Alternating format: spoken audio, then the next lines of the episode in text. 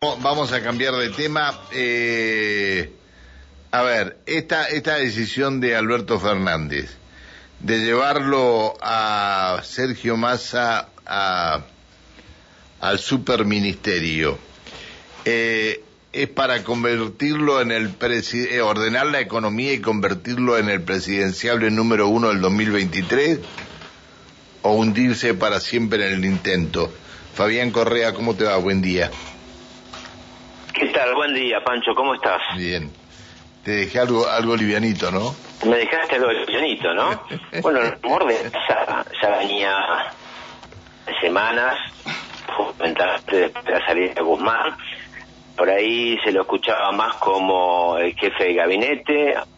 Seguramente las políticas arriba son muy grandes y bueno, de hecho que ya circulaba algún plan dando vuelta en la semana que en el sistema financiero se venía escuchando, algunas cosas que, que se esperaban.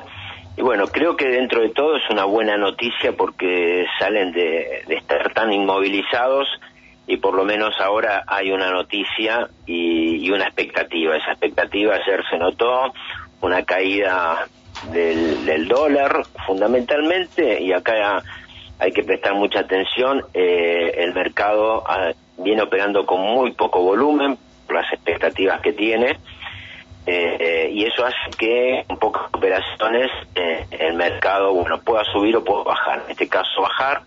Hubo algunas compras puntuales.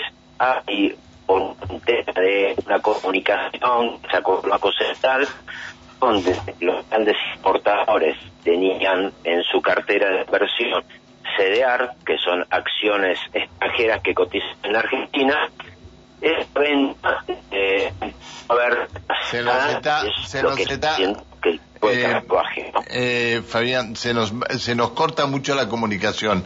A ver si te podés ubicar de alguna manera que no, que no tengamos este problema. A ver. ¿Ahí? A ver, seguimos. Dale.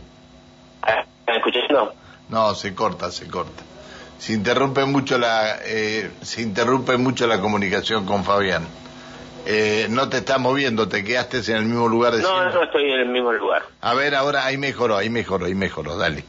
Sigamos. Bueno, te comentaba que por una cuestión de desarme de cartera de muchas grandes compañías eh, importadoras, es lo que está haciendo bajar el tipo de cambio, ¿no?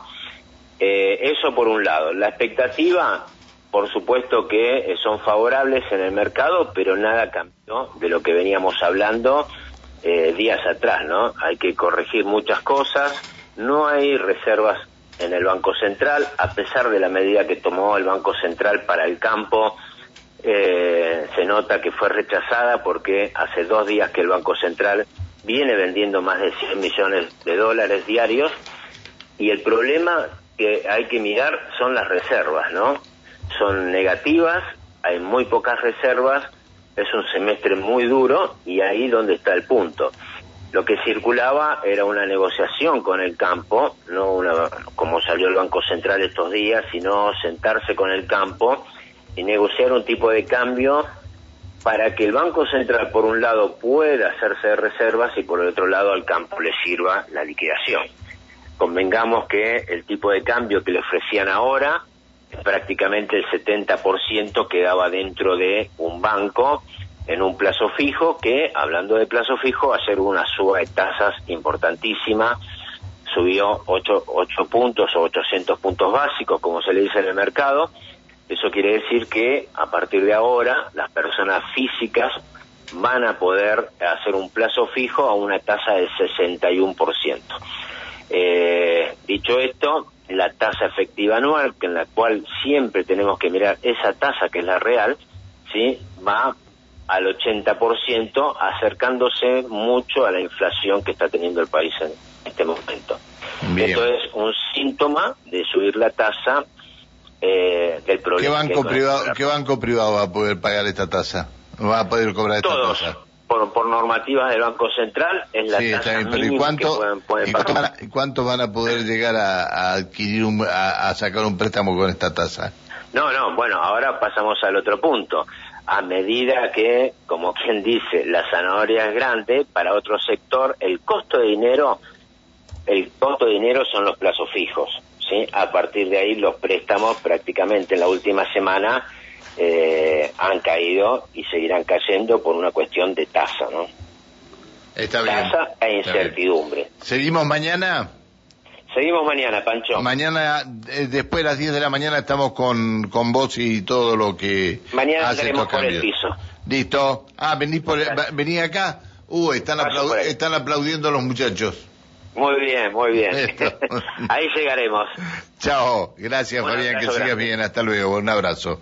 Fabián Correa, eh, 8 de la mañana, 17 minutos en la República eh, Argentina.